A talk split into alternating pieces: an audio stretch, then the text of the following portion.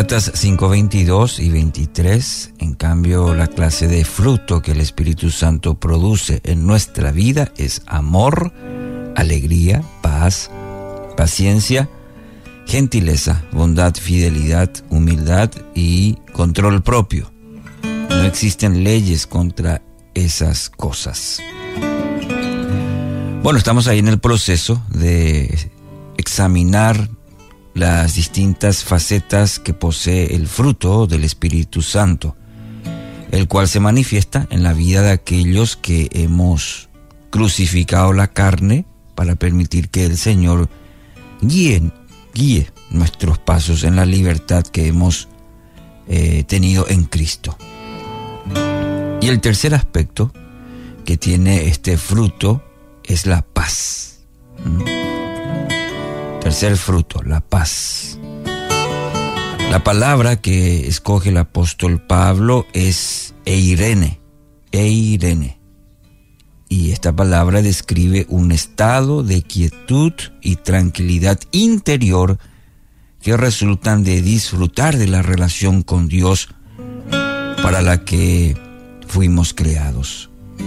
Una palabra, eirene, estado de quietud y de tranquilidad interior que resultan, que es el resultado de nuestra relación profunda, genuina con Dios, para lo cual vos y yo, usted y yo fuimos creados. Y hace eco del concepto de shalom en el Antiguo Testamento, que se refiere no solamente a la ausencia, no solamente a la ausencia de conflictos, sino también a una llenura que refleja la abundancia de las bondades de Dios. Es la condición que describe el Señor cuando le dice a Abraham, en cuanto a ti, morirás en paz y serás enterrado en buena vejez. Encontramos en Génesis 15 esto. Esta es la paz que Cristo le extiende a sus discípulos poco tiempo antes de ser entregado. Les dejo un regalo, paz en la mente y en el corazón.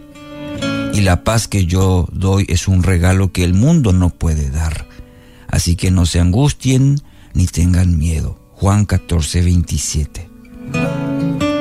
La paz del mundo depende mucho de las circunstancias, mientras que la paz e Irene de Cristo fluye del corazón de aquel cuyo nombre es príncipe de paz. Isaías 9:6. Por esto, eh, Pablo eh, habla de una paz que supera todo lo que podamos entender, una paz que guarda nuestros corazones y mentes en Cristo Jesús. Filipenses 4:7.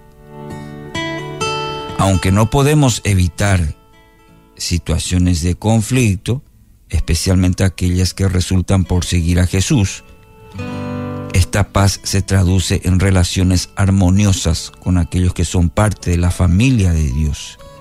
Tal como señala Pablo, Cristo mismo nos ha traído la paz.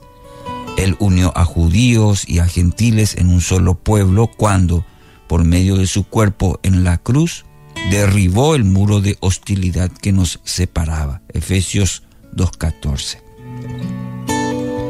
Del mismo modo, derriba los muros de hostilidad que surgen cuando el pueblo de Dios vive su espiritualidad en la carne y reinan, por ejemplo, la envidia, los celos, las ambiciones egoístas.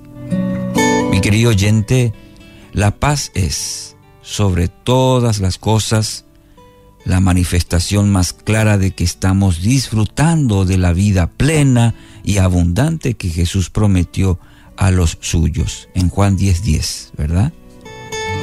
Ese estado de quietud interior es posible, porque ha cesado la incesante condenación bajo la que vivíamos cuando aún estábamos en tinieblas. Ahora, sin embargo, cuando estamos en Cristo, gozamos de la seguridad gozamos de la confianza de ser hijos de Dios.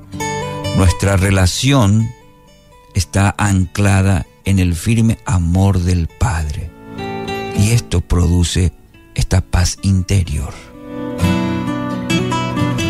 El camino a sus brazos tiernos como Padre amoroso siempre está abierto por la sangre del Cordero. Cada vez que nos presentamos ante Él, su paz se instala en nuestro corazón y aquieta nuestro espíritu. ¿Anhela esto para su vida? Yo anhelo para mi vida. Entonces, podamos en este día presentarnos ante Dios para experimentar la paz. La paz en nuestros corazones y aquiete nuestro espíritu. Le dejo con el texto de Isaías 26:3.